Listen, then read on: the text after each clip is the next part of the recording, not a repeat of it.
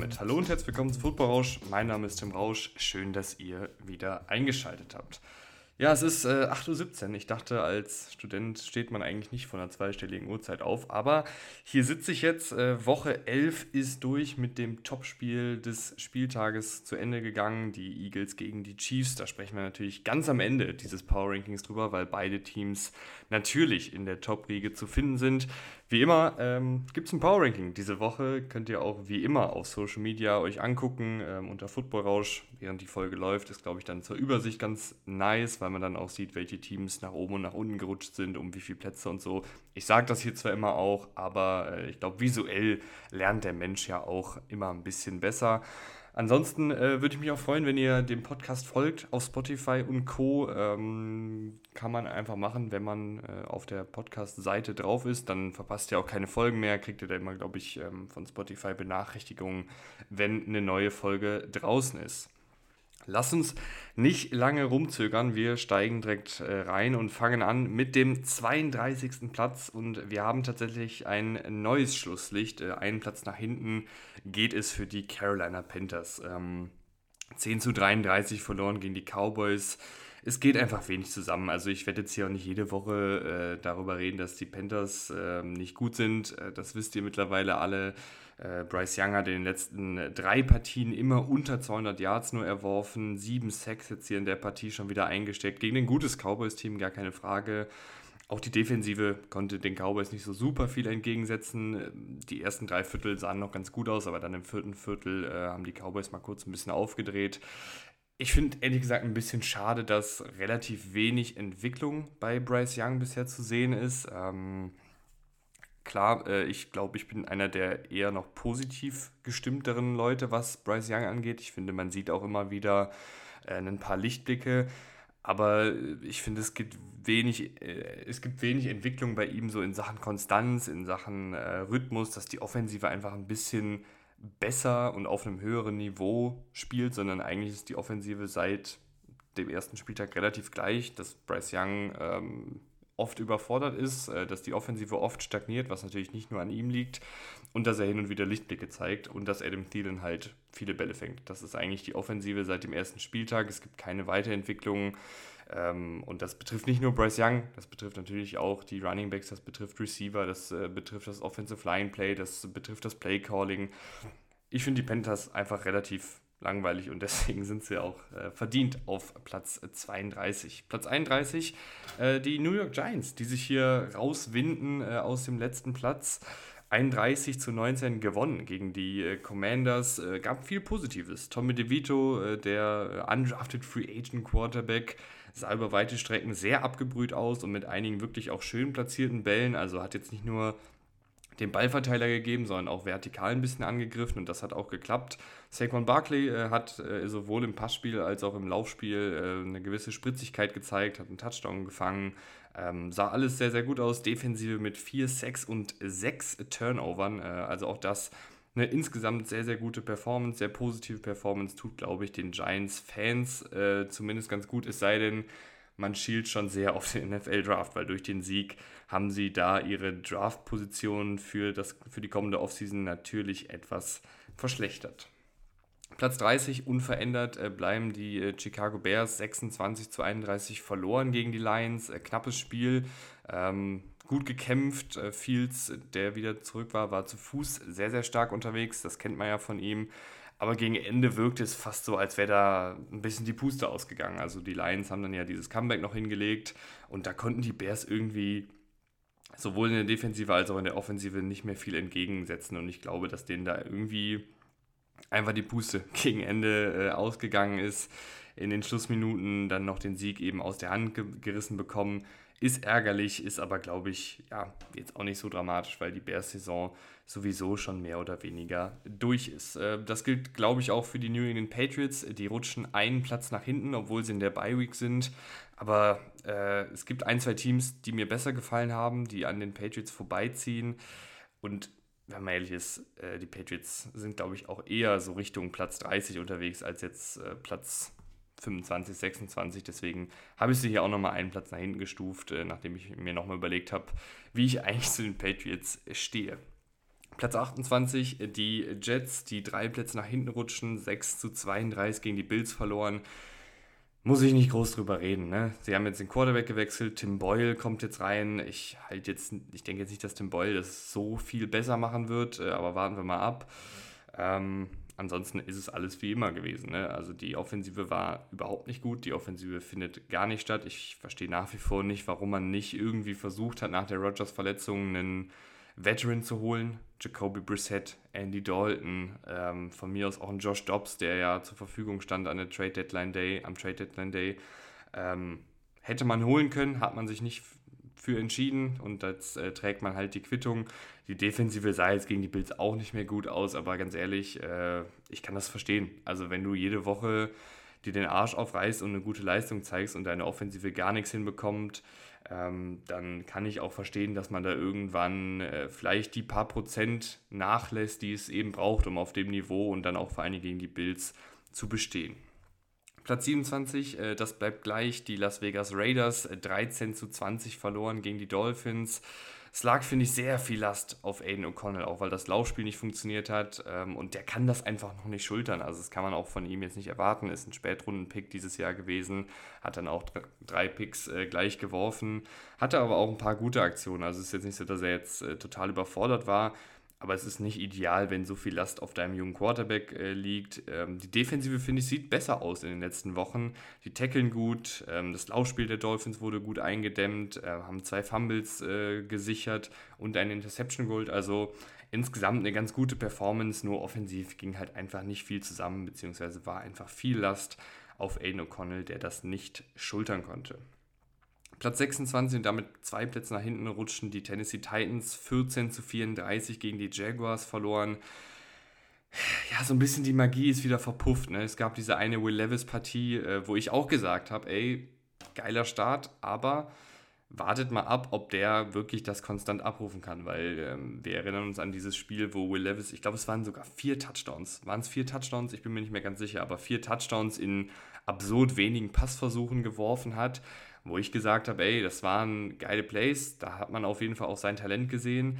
Aber gleichzeitig waren das auch Spielzüge, die jetzt nicht unbedingt Woche für Woche funktionieren und die einfach äh, prozentual gesehen eine relativ geringe Wahrscheinlichkeit haben äh, zu treffen. Natürlich gibt es dann Quarterbacks, die eine Fähigkeit haben, dass da die Prozentzahl sozusagen ein bisschen steigt, aber dass das eben nicht konstant abrufbar ist Woche für Woche, sieht man jetzt. Und wenn diese Big Plays ausbleiben, dann ähm, sieht die Offensive nicht gut aus. Ich fand aber Will Levis jetzt in der Partie gar nicht so verkehrt. Er hatte zwei wirklich tolle tiefe Pässe wieder drin. Also man sieht, das ist durchaus eine Fähigkeit von ihm. Aber sonst eben auch sehr viel Klein-Klein äh, und viele Sex vor allen Dingen bei Third Down eingesteckt, äh, bei kritischen Situationen. Laufspiel funktioniert gar nicht. Also die Offensive ist einfach super behäbig und auch die Defensive äh, kommt nicht so richtig in Fahrt und hat jetzt hier gegen die, die Jaguars nicht so super viel entgegenzusetzen. Arizona Cardinals, äh, Platz 25, rutschen vier Plätze nach oben, trotz 16 zu 21 Niederlage gegen die Texans. Aber mir gefällt dieses Team irgendwie. Ich kann das gar nicht so richtig erklären. Äh, ich finde, es ist irgendwie ein giftiges Team. Ich mag Kyler Murray total gerne als, als Spieler, auch wenn da noch nicht alles rund ist, gar keine Frage. Aber ich traue den Cardinals jetzt irgendwie zu, jetzt hier so im letzten Saisondrittel ähm, nochmal ein paar Teams zu ärgern. Also ich glaube, ich spiele aktuell lieber gegen Teams wie die Raiders, wie die Titans, wie die Jets, äh, wie die Patriots, als gegen die Cardinals. Und das ist ja auch so ein, der Sinn des Power Rankings, dass du eben nicht unbedingt immer auf die Bilanz schaust, auf die Ergebnisse, sondern auch schaust, wo entwickeln sich Teams gerade hin, was zeigen Teams gerade, welche Teams sehen vielleicht auch in Niederlagen ganz gut aus und zeigen viele positive Ansätze. Und ich finde, die Cardinals, die wirken irgendwie giftig. Also ich, wie gesagt, ich kann es nicht so richtig erklären. Sie rutschen trotzdem vier Plätze nach oben, äh, obwohl sie verloren haben. Ähm, die Defensive hat schon viel zugelassen, aber immerhin auch für ein paar Turnover gesorgt. Aber es ist vor allen Dingen eben die Offensive der Cardinals, wo ich denke, dass man da mit Kyler Murray jetzt im letzten Saisondrittel nochmal ja, einfach für ein bisschen Furore sorgen kann. Er hat hier und da schon einige gute Momente zu Fuß oder mit seiner Wurfkraft. Und wenn man da noch mehr Konstanz reinbekommt, dann äh, kann diese Cardinals-Offensive auf jeden Fall gut mithalten. Man darf ja auch nicht vergessen, Kyler Murray ist jetzt fast ein Jahr raus gewesen, ist jetzt sein zweites Spiel gewesen. Äh, und ich finde, dafür schlägt er sich schon wieder ganz gut. Und ich halte halt, also ich persönlich halte Kyler Murray auch für einen verdammt talentierten Quarterback. Und ähm, deswegen rutschen die Cardinals vier Plätze nach oben. Zwei Plätze nach oben geht es auch für die Green Bay Packers auf Platz 24. 23 zu 20 gewonnen gegen die Chargers. Äh, Jordan Love spielt guten Football. Ich sage es eigentlich seit ein paar Wochen. Ich habe es auch zu Saisonbeginn gesagt. Dann hat das so ein, die, die Agenda hat einen kleinen Dämpfer bekommen äh, zwischendrin, weil die Packers da wirklich gar nicht mehr gut aussahen und auch Jordan Love nicht mehr gut aussah. Aber ich finde, der spielt insgesamt guten Football. Der macht Woche für Woche ein paar wirklich schöne Pässe, äh, hat da ein paar schöne Pässe drin. Ähm, und das wird alles ein bisschen konstanter bei ihm. Und das ist ja so die große Sache. Ähm, Konstanz in Sachen Genauigkeit, Konstanz in Sachen Entscheidungsfindung, Konstanz in Sachen Pocket-Präsenz, dass man das bei ihm einfach reinbekommt durch die Routine. Und ich finde, das sieht man eben. Und das ist zum Beispiel was, was ich bei Bryce Young aktuell nicht sehe. Es sind natürlich zwei unterschiedliche Paar Schuhe, aber auch ein John Love ist ja prinzipiell noch ein relativ unerfahrener Quarterback, auch wenn er jetzt schon länger in der Liga ist. Aber ich habe das Gefühl, bei Jordan Love sieht man zumindest so eine, so eine Entwicklungskurve, und das ist sehr, sehr schön. Ich finde, man hat auch bei den Packers jetzt einige schöne äh, Playdesigns gesehen, um zum Beispiel einen Jaden Reed in Szene zu setzen, der im Laufspiel gut funktioniert hat, der einen langen Touchdown-Lauf hatte. Du hattest auch ein paar Playdesigns, die äh, gar nicht funktioniert haben. Es äh, gab mehrere vergeigte Screens, die Drives beendet haben. Ähm, die Defensive fand ich ehrlich gesagt nicht gut, auch wenn die Chargers in Anführungsstrichen nur 20 Punkte erzielt haben, würde ich sagen, das lag vielmehr an der Inkompetenz der Chargers Offensive anstatt der Qualität der Packers Defensive. Also es ist für mich jetzt ja keine gute Defensive, wenn der Receiver den Ball komplett offen droppt, sondern das ist dann halt eher der Receiver, der es nicht hinbekommt und nicht jetzt die Defensive, die das Play gemacht hat. Ähm, deswegen, Defensive fand ich jetzt gegen die Chargers nicht so doll. Aber was hier vor allen Dingen eben für mich wichtig ist, ist, dass ein Jordan Love gut aussieht, dass die Offensive ganz gut aussieht. Bitter ist natürlich, dass ein Aaron Jones jetzt schon wieder angeschlagen ist. Das war eigentlich so ein Spieler, wo ich gesagt habe, der könnte dieser Offensive gut tun, vor allen Dingen mit seiner Erfahrung. Ist einer der älteren Spieler äh, bei den Packers in der Offensive und der fehlt diese Saison eigentlich schon ja, mehr oder weniger komplett, beziehungsweise ist halt immer mal wieder angeschlagen und das ist einfach nicht so ideal. Platz 23, die Los Angeles Rams. 17 zu 16 gewonnen gegen die Seahawks. Die Performance von Matthew Stafford war so ein bisschen mal mal hot. Also die Statistiken sind nicht ganz reflektiv. Der hatte einige Offensive Pass Interference gezogen mit langen Pässen. Also wenn das anstatt Pass Interferences Completions gewesen wären, dann sähe die Statline von ihm noch ein bisschen besser aus. Aber er hatte auch echt ein paar Böcke drin, muss man auch fairerweise sagen. Ich finde, die Rams haben es vor allen Dingen gut gemacht, nachdem bei den Seahawks Drew Lock äh, reinkam. Da haben sie mit viel Druck gearbeitet. Dann hat Drew Lock mehrfach versucht, äh, die Rams tief zu attackieren. Das haben sie dann eben unterbunden. Und so haben sie dann auch ein bisschen das Comeback eingeleitet. Ähm, gehen hier natürlich auch mit einem schmeichelhaften Sieg raus. Aber es ist ein Sieg. Ähm, trotzdem rutschen sie nicht nach oben, weil es eben jetzt kein super dominanter Sieg war oder weil es jetzt irgendwie so toll, toller Football war, den die Rams gespielt haben, ich finde, sie waren in den entscheidenden Situationen da. Sie haben ein paar Plays gemacht in der Offensive oder in der Defensive, vor allen Dingen eben als Drew Lock drin war. Aber es war jetzt auch kein atemberaubender Sieg. Platz 22, die Falcons, die waren in der Bye Week. Die haben jetzt nochmal ihren Quarterback gewechselt. Mal gucken, was da nächste Woche bei rumkommt. Äh, Platz 21 und damit einen Platz nach hinten rutschen die Washington Commanders. 19 zu 31 gegen die Giants verloren. Sehr schwach sechs Turnover in der Offensive, Defensive bekommt gar nichts in den Griff. Ich glaube, der Trainerstuhl von äh, Ron Rivera ist gerade ziemlich heiß. Aber ich weiß irgendwie nicht so richtig, was ich mit den Commanders machen soll. Letzte Woche habe ich sie in der Niederlage nach oben geschoben, ähm, weil ich finde, dass die Offensive eigentlich geil aufzocken kann mit Sam Howell, der diesen ja, rücksichtslosen Football-Spielstil hat, wenn man das so nennen kann. Also der einfach keine Fax gibt ähm, und den Ball vertikal wirft, der den Ball in enge Fenster wirft, der sich viel traut und auch ähm, ja, die Offensive traut auch Sam Howell viel zu. Aber dass er dann auch solche Spiele drin haben kann, dass die Offensive generell auch solche Spiele drin haben kann, das ist jetzt auch nichts Neues bei den Commanders. Und ähm, ich weiß einfach nicht, was ich mit diesen inkonstanten Teams machen soll, die eigentlich viel Potenzial haben, aber es dann auch nie so richtig abgerufen bekommen über eine längere Zeit. Und vor allen Dingen, ja, die Commanders haben halt aktuell auch keine sonderlich gute Defensive, das kommt auch noch hinzu. Platz 20, die Denver Broncos. Einen Platz nochmal nach oben gerutscht. Die Broncos waren mal irgendwann in diesem Power Ranking, ich weiß gar nicht, ob sie auf dem letzten Platz waren, aber sie waren zumindest mal ganz, ganz weit hinten, haben sich jetzt hier ja, immer mal wieder so ein bisschen nach vorne gerobbt. Es ist nicht mehr der Russell Wilson, den ich kenne, hier beim 21 zu 20 Sieg gegen die Vikings. Äh, aber es ist ein guter Russell Wilson, der viel im Kurzpassspiel arbeitet, der den Ball schnell loswirft, der äh, wenige negative Plays verursacht, also relativ wenige Sex einsteckt, relativ wenige Completions für Minus Yards einsteckt, relativ wenige Interceptions wirft. Ähm, und das jetzt hier gegen eine blitzlastige und gute Vikings-Defensive, da hat er oft den Ball einfach schnell los, ist den Ball einfach oft schnell losgeworden und hat einfach diese negativen Plays äh, vermieden. Äh, Will Lutz, der Kicker, sehr, sehr stark, 5 von 5 Field Goals reingehämmert, äh, Defensive mit drei Turnovern.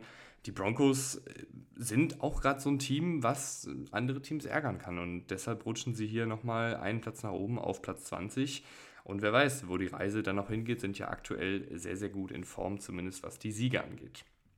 Platz 19, Tampa Bay Buccaneers, 14 zu 27 gegen die 49ers verloren. Die 49ers waren einfach ein paar Klassen besser und das ist auch okay. Die Buccaneers haben, glaube ich, jetzt nicht den Anspruch, hier ganz oben mitzuspielen. Ähm, ich finde, Mayfield hat den Ball ordentlich verteilt. Defensive hat ein bisschen Druck ausüben können und den Lauf einigermaßen im Griff gehabt.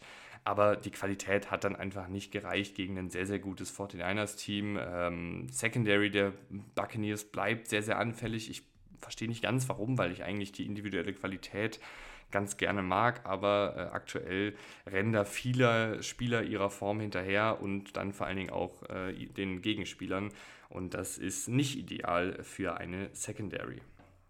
Platz 18 und Platz 17, die Colts und die Saints, die hatten beide eine Bye Week, die bleiben unverändert. Platz 16, die Pittsburgh Steelers, 10 zu 13 verloren gegen die Browns und ich musste lange mit mir ringen, dass ich die äh, Steelers hier in die obere Hälfte der Tabelle packe sozusagen. Und ich würde sie am liebsten jetzt auch schon wieder nach hinten packen, aber äh, ja, Buccaneers verlieren, Colts und Saints in der Bye Week, da konnte ich jetzt irgendwie auch kein Team so richtig ähm, ja, nach oben schieben für die Steelers, deswegen bleiben sie hier. Ähm, Kenny Pickett sehr schwach und auch bei ihm, ähnlich wie bei Bryce Young, sehe ich irgendwie wenig Entwicklung. Ich finde, Kenny Pickett ist eigentlich immer noch der Quarterback, der auch in seinem Debüt war. Ein Quarterback, der durchaus den Ball verteilen kann, der aber auch einen It-Faktor vermissen lässt, der wenig auf eigene Faust kreieren kann, der keine gute Pocket-Präsenz hat, der auch immer wieder äh, Genauigkeitswackler drin hat. Und ähm, Kenny Pickett war schon damals ein Quarterback, wo man gesagt hat, okay, der ist ein Game Manager, der ist ein Ballverteiler, der hat aber vielleicht nicht mehr so eine hohe Entwicklung äh, vor sich. Und wenn er selbst jetzt dieses, diese Basis, die er eigentlich bieten sollte als Ballverteiler, nicht abrufen kann, dann wird es halt schnell schwierig. Und ähm, also dementsprechend sah dann die Offensive jetzt auch aus. Jalen Warren gefällt mir sehr, sehr gut. Ich hatte, glaube ich, schon in der Team-Preview zu den Steelers gesagt, dass ich ihn eigentlich besser finde als Najee Harris. Das war, glaube ich, in der Offseason noch ein ziemlich heißer Take. Jetzt ist es, glaube ich, ein ziemlich normaler Take. Äh, der ist einfach deutlich explosiver, der spielt auch mit so einem, mit so einem feurigen Spielstil, sage ich mal, äh, wo man denkt, okay, der, der rennt jetzt hier einfach um sein Leben. Der ist auch ein sehr guter Pass-Protector, das darf man auch nicht vergessen, das ist auch nicht ganz unwichtig. Und ähm, hat gute Hände aus dem Backfield, also Jalen, Jalen Warren gefällt mir sehr, sehr gut. Bei den Steelers sollte auf jeden Fall mittlerweile die Starterrolle eigentlich innehaben und auch mehr Touches kriegen als Najee Harris. Ähm, die Defensive war, finde ich, ordentlich gegen die Browns, die ja auch jetzt keine krasse Offensive stellen. Besonders gegen den Lauf sehr, sehr gut gespielt, aber es hat einfach nicht gereicht, weil die Offensive fast nichts hinbekommen hat. Die Minnesota Vikings auf Platz 15 bleiben auch unverändert, weil, wie gesagt, also es gibt irgendwie kein Team, was sich jetzt hier so richtig empfohlen hat, für diese Teams, die jetzt kommen, äh, nach oben zu rutschen. Vikings 20 zu 21 verloren gegen die Broncos. Ähm, die Dobbs-Magie ein wenig eingedämmt worden. Auch hier habe ich ja schon vor ein, zwei Wochen gesagt, dass ich nicht weiß, wie nachhaltig und konstant dieser Spielstil von Josh Dobbs sein kann. Ich finde, in der Partie hat man schon ein bisschen gemerkt, wenn er nicht diese Improvisationsfähigkeiten zur Schau stellen kann und wenn er nicht ständig äh, mit seinen Scrambles auch neue First Downs rausholt, dann wird es teilweise ein bisschen schwieriger. Es war jetzt nicht schlecht, aber es war eben jetzt auch nicht mehr die magische Performance aus den Vorwochen. Ähm, die Defensive hat, finde ich, viel versucht, äh, aber oft hatten die Broncos eben die richtige Antwort und dann kannst du auch so ein Spiel mal verlieren gegen ein Broncos-Team, was eben aktuell ganz gut in Form ist. Platz 14 und ich weiß, dass das wieder Kontroverse gibt und das ist okay. Die Los Angeles Chargers. Ich kann mich nicht von denen trennen, Leute. Äh, 20 zu 23 gegen die Packers verloren. Ich würde sie gern irgendwie nach hinten schieben, aber für wen? Also soll ich jetzt die Chargers so bis auf Platz 20, 21 oder so zurückschieben und dann einfach alles nach oben schieben. Das fühlt sich irgendwie auch nicht richtig an, weil ich denke mir, wenn die Chargers an ein paar Stellschrauben drehen, beziehungsweise wenn einfach die Receiver ein paar Bälle fangen würden, dann wäre das eine Top-Top-Offensive, weil Justin Herbert ist ein verdammt guter Quarterback, hat eine richtig, richtig gute Partie hier gespielt gegen die Packers. Hat aber einfach das Problem, dass seine Receiver, äh, ich glaube, fünf oder sechs Drops verzeichnet haben oder zumindest äh, viele, viele Bälle in wichtigen Situationen haben fallen lassen. Wir hatten einen Drop von Keenan Allen in der Endzone, wir hatten einen Drop von Keenan Allen ähm, bei einem entscheidenden dritten Versuch, war es, glaube ich. Wir hatten einen Drop von Donald Parham bei einem vierten Versuch. Wir hatten einen Fumble in der Red Zone. Also, da, das ist wirklich unfassbar, was die Chargers hier machen. Ähm, ich weiß, Brandon Staley steht zu Recht in der Kritik. Ich habe letzte Woche schon ausführlich über ihn gesprochen, deswegen will ich das hier nicht nochmal wiederholen. Ähm, aber irgendwo muss man ja natürlich hier auch die Spieler in die Verantwortung ziehen. Also ein Brandon Staley kann jetzt nichts dafür, dass ein Donald Parham und ein Keenan Allen in entscheidenden Situationen die Bälle fallen lassen. Heißt nicht, dass ich jetzt Brandon Staley im Amt lassen würde, aber trotzdem ähm, muss man hier, finde ich, auch die Spieler in die Pflicht nehmen. Äh, die Defensive, und das ist wieder Brandon Staley's Gebiet, auch die war immer wieder im Hintertreffen und nicht gut gegen eine Packers-Offensive, die jetzt auch nicht gerade für Konstanz steht diese Saison. Ähm, ja, Justin Herbert war so der einzige Lichtblick und der hat eine wirklich gute Partie gespielt und ist einfach ein wirklich guter Quarterback. Und deshalb tue ich mich irgendwie schwer, die Chargers so richtig weit nach hinten zu droppen, weil ich trotzdem nicht gerne gegen sie spielen würde, weil wenn Justin Herbert einen guten Tag erwischt und wenn dann die Offensive auch einen guten Tag erwischt, dann können die auch mit den Top-Teams der Liga mithalten. Ähm, könnt ihr mir gerne mal sagen, was ihr davon haltet. Ich habe ja da immer das äh, mit der Quatschplatzierung der Woche. Da schreiben auch immer fleißig einige Leute von euch, lese ich mir auch immer gerne durch. Ähm, könnt ihr mir einfach mal schreiben, wo ihr da die Chargers sehen würdet? Ähm, ob, ob ihr die weiter nach hinten schieben würdet, ob ihr die auch hier so in der Riege seht, weil eben die Offensive jederzeit explodieren kann. Lasst mich einfach gern wissen. Ich tue mich verdammt schwer mit den Chargers. Ich weiß nicht, wo ich sie hinpacken soll. Äh, mal gucken, wo sie dann nächste Woche landen. Platz 13, die Cleveland Browns, äh, 13 zu 10 gegen die Steelers gewonnen. Gerade so genug gemacht in der Offensive, äh, sehr, sehr viel im Kurzpassspiel unterwegs und das auch nicht sonderlich erfolgreich, aber es hat dann eben gereicht, vor allen Dingen, weil die Defensive eben eine erneut bockstarke Leistung gezeigt hat und äh, dieses Spiel mitentschieden hat. Und ja, das ist jetzt bei den Browns, glaube ich, nichts Neues, ähm, dass die eine gute Defensive haben und die Offensive ein bisschen struggelt, vor allen Dingen jetzt mit Dorian Thompson Robinson. Müssen wir, glaube ich, nicht groß drüber reden. Platz 12, äh, die Cincinnati Bengals, die damit acht Plätze nach hinten rutschen. 20 zu 34 gegen die Ravens verloren. Ähm, ich könnte jetzt hier über die Partie ein bisschen reden, weil ich habe sie tatsächlich live geguckt und hatte mir dann Notizen währenddessen gemacht, dass äh, ein paar gute Laufkonzepte zu sehen waren, ein paar einfache Plays. Das war etwas, äh, was ich gefordert hatte vor ein paar Wochen, um Yards zu generieren. Also einfach hm, Checkdowns, äh, Screenpässe, die, die einfache Yards generieren, die eine hohe Wahrscheinlichkeit haben zu funktionieren. Ähm, Joe Burrow hat da viel im Kurzpassspiel gearbeitet mit schnellen Reads. Ähm, die Offensive Line war ziemlich wackelig. Habe ich mir alles hier aufgeschrieben. Die Defensive war situativ gut und hat gute Konzepte gegen Jackson gehabt. Aber die Verletzung von Joe Burrow überschattet hier alles. Also ähm, Joe Burrow ist für die Saison raus. Jake Browning übernimmt. Das ist ein Quarterback, mit dem jetzt ich nicht so viel anfangen kann, ehrlicherweise. Der ganz okay jetzt aussah, dafür, dass er da reingeworfen wurde gegen eine sehr gute Ravens-Defensive. Ähm, die Bengals haben immer noch gute Spieler in der Offensive mit Jamar Chase, mit dem Joe Mixon, mit dem T. Higgins, wenn der wieder von seiner Verletzung zurückkommt. Äh, du hast eine gute Defensive, zumindest auf dem Papier. Aber es wird halt einfach verdammt schwierig mit einem Quarterback, der bisher noch kaum NFL-Spielzeit gesehen hat, äh, mit Jake Browning. Und deswegen musste ich die hier acht Plätze nach hinten schieben. Wir gucken mal, was dann so jetzt passiert in den nächsten zwei, drei Wochen. Ob man hier so vielleicht wie die Browns ähm, mit einer Offensive zumindest eine, irgendwo eine Baseline hinkriegen kann und dann mit guter Defensive gewinnen kann und sich hier irgendwie so in diese Riege halten kann. Aber äh, das weiß ich eben nicht genau.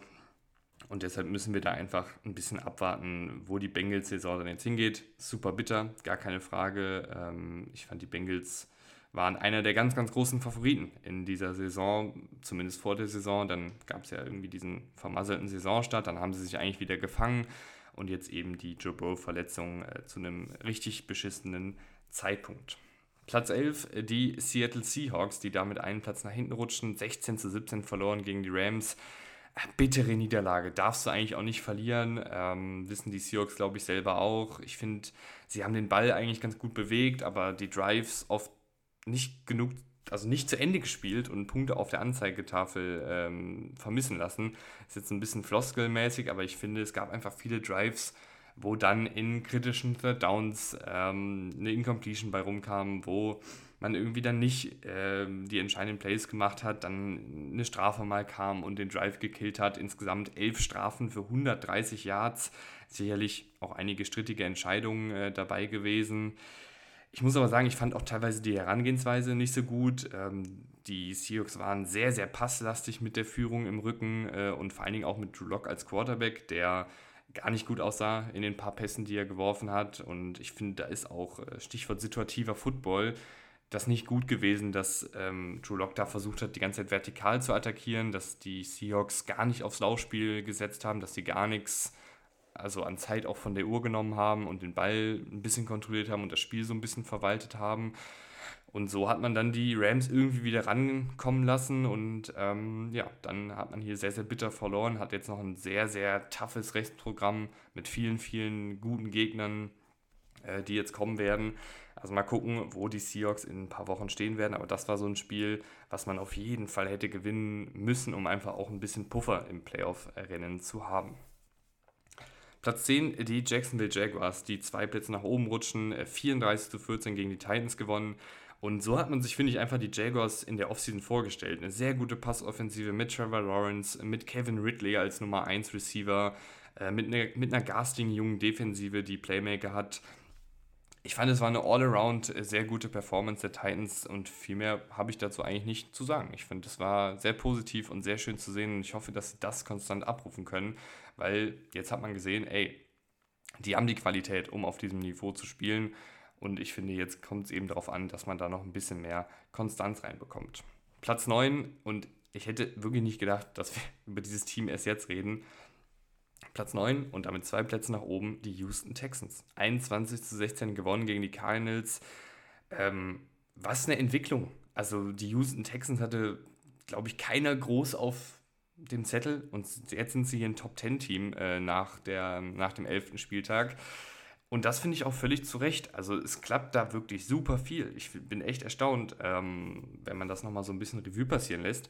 Du hast hier einen Rookie-Quarterback, du hast hier einen Rookie-Headcoach, du hast viel, viele junge Spieler, die hier in entscheidenden Rollen ähm, drin sind und das da greift ein Rädchen ins andere und alles funktioniert irgendwie. Du hast einen CJ Stroud, der wieder eine gute Performance gezeigt hat, wieder einige grandiose Momente drin gehabt. Ähm, bei drittem und 17, nachdem er einen Hit einsteckt, äh, konvertiert er noch das äh, Third Down und holt ein neues First Down raus.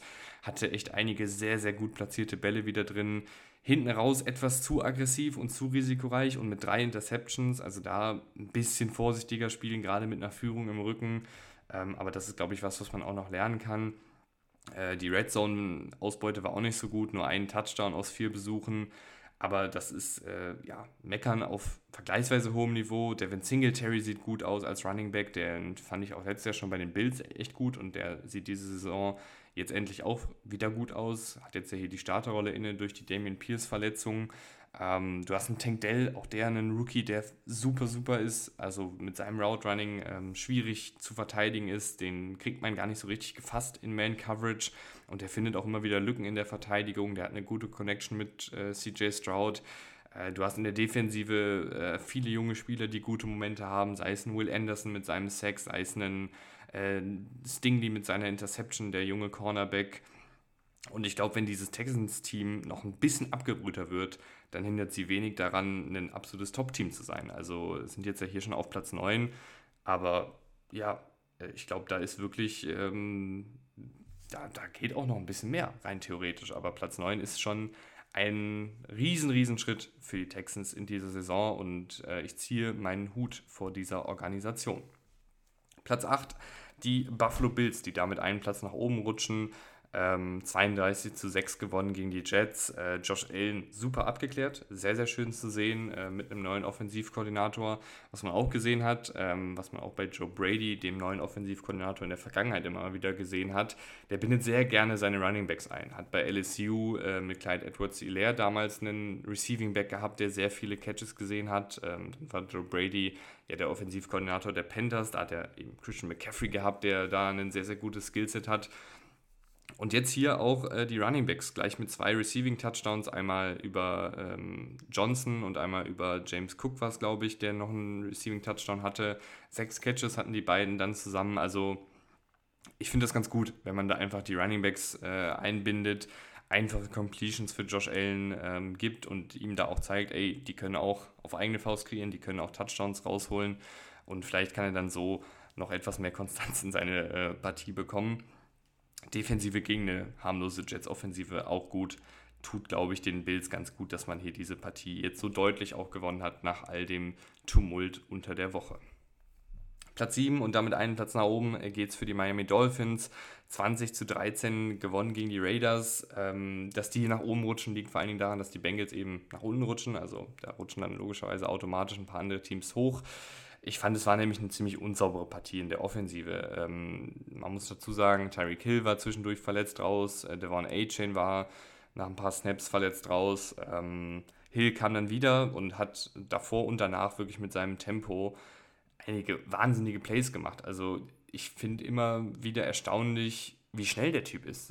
Das ist jetzt nichts äh, Neues für euch, aber die Art und Weise, wie der sich bewegt und mit dieser Geschwindigkeit, mit dieser Start-Stopp-Fähigkeit, das ist einfach auf einem anderen Level. Also das sieht einfach aus, als würde der eine andere Sportart spielen und als wäre der einfach viel, viel schneller als alle anderen. Und ich glaube, das hat auch ein bisschen was damit zu tun, dass jeder weiß, wie schnell der ist. Und jeder Verteidiger weiß, wenn ich jetzt hier einen falschen Schritt mache, dann ist der Typ weg. Und ich glaube, dann verteidigt man automatisch einen Ticken vorsichtiger und einen Ticken langsamer ähm, und einen Ticken konservativer. Und dann sieht es natürlich noch krasser aus, wenn der den Turbo zündet. Also ich weiß nicht, vielleicht die von euch, die zum Beispiel Fußball spielen, ähm, wenn man gegen Leute spielt, die sehr gut dribbeln können, die gute Tricks auf Lager haben, dann ist es zumindest bei mir so, ich weiß nicht, wie es bei euch ist, dann verteidige ich einfach ein bisschen vorsichtiger, weil ich jetzt nicht dupiert werden will, weil ich nicht jetzt ein Beini kriegen will, ähm, und dann ist es ja manchmal so, dass man dann noch schlechter in den Zweikampf reinkommt. Und so habe ich auch das Gefühl, ist es bei Tyreek Hill mit den Verteidigern, dass die einfach Schiss haben, mit einer Bewegung ausgetanzt äh, zu werden und dann noch vorsichtiger verteidigen und dann er dadurch noch schneller wirkt äh, und dann sein Tempo noch mehr ausspielen kann. Also ich weiß aber auch nicht, was da die Lösung ist, weil wenn du dann eben versuchst, ihn aggressiv zu verteidigen, dann kann er dich halt auch stehen lassen. Dann siehst du halt besonders blöd aus ist nur so eine, so eine Beobachtung, die ich in der Partie wieder gemacht habe. Ähm, aber die Partie war sonst nämlich offensiv nicht so doll. Also situativ einfach zu viele Fehler, drei Turnover du drin, bei Third Down nur drei von, von elf angebracht in ein neues First Down. Du hattest Strafen zu ungünstigen Zeitpunkten, du hattest ein verschossenes Field Goal.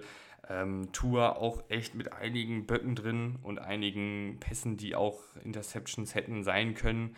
Ähm, Defensive war dafür ordentlich. Jalen Ramsey mit zwei Interceptions, der könnte hier echt noch ein X-Faktor werden äh, oder ist jetzt schon ein X-Faktor. Und dann vor allen Dingen Richtung Playoffs könnte der ja äh, ein Unterschiedsspieler sein für dieses Dolphins-Team.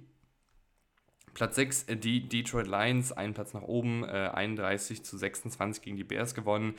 Äh, das war wirklich lange, lange keine gute Performance von Jared Goff, der wirklich nicht gut aussah, der einfache Fehler gemacht hat, untypische Fehler gemacht hat, ohne Druck den Ball hergeschenkt hat.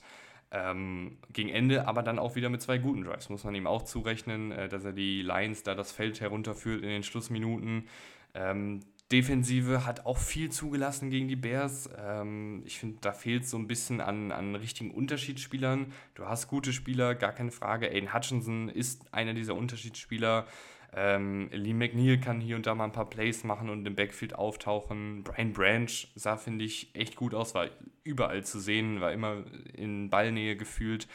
Aber es fehlt, finde ich, noch einfach an ein, zwei Leuten auf Cornerback, äh, aber auch im Pass Rush vielleicht äh, oder auf Linebacker, die wirklich so ein Spiel dann auch an sich reißen können, die Plays machen können. Ähm, das hat man jetzt hier gegen die Bears auch, finde ich, wieder gesehen, dass da die Defensive der Lions durchaus anfällig sein kann. Platz 5 und damit einen Platz nach oben geht es für die San Francisco 49ers. 27 zu 14 gewonnen gegen die Buccaneers und die gefallen mir wirklich sehr, sehr gut seit ihrer Bye Week. Also jetzt zwei Partien gespielt, beide sehr dominant gewonnen. Ähm, Brock Purdy sieht exzellent aus, wenige Fehler, eigentlich fast gar keine Fehler ähm, und mit einigen hervorragenden Pässen, auch vertikal.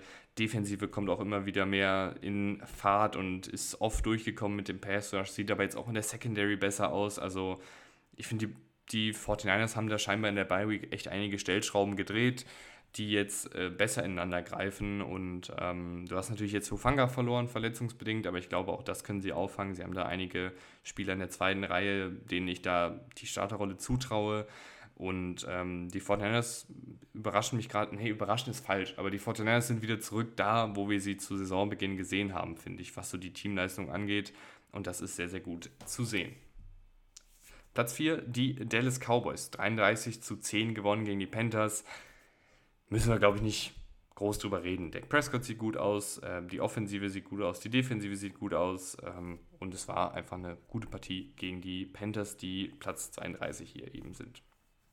Platz 3 die Baltimore Ravens. 34 zu 20 gegen die Bengals gewonnen. Da hatten wir eben schon ein bisschen länger drüber geredet. Ähm, ich finde, die Ravens haben das gut gemacht, äh, haben super viel mit Bewegung in der Defensive gearbeitet, sowohl in der Defensive Line als auch in der Coverage. Das hat Joe Burrow und Jake Browning vor Probleme gestellt. Ähm, du hast Kyle Hamilton als absolute Matchup-Waffe. Also wahnsinnig, was sie da äh, was der Typ dann auch für eine Entwicklung hingelegt hat, äh, wie perfekt er eingesetzt wird. Ähm, du hast Situationen, wo er als Blitzer kommt, du hast Situationen, wo er als zusätzlicher Tackler in der Box ist, dann hast du Situationen, wo er im 1 gegen 1 äh, gegen Chase äh, verteidigt und dann auch den Catch vereitelt. Also wirklich ein sehr, sehr guter Footballspieler. Ähm, ich habe hier noch so ein paar andere kleinere Beobachtungen, dass Patrick McCurry Probleme hatte gegen Trey Hendrickson, äh, dass viele Yards nach dem Catch kreiert wurden ähm, dass die Mitte des Feldes gut bedient wurde, dass Lamar Jackson gut aussah, dass OBJ gut aussah.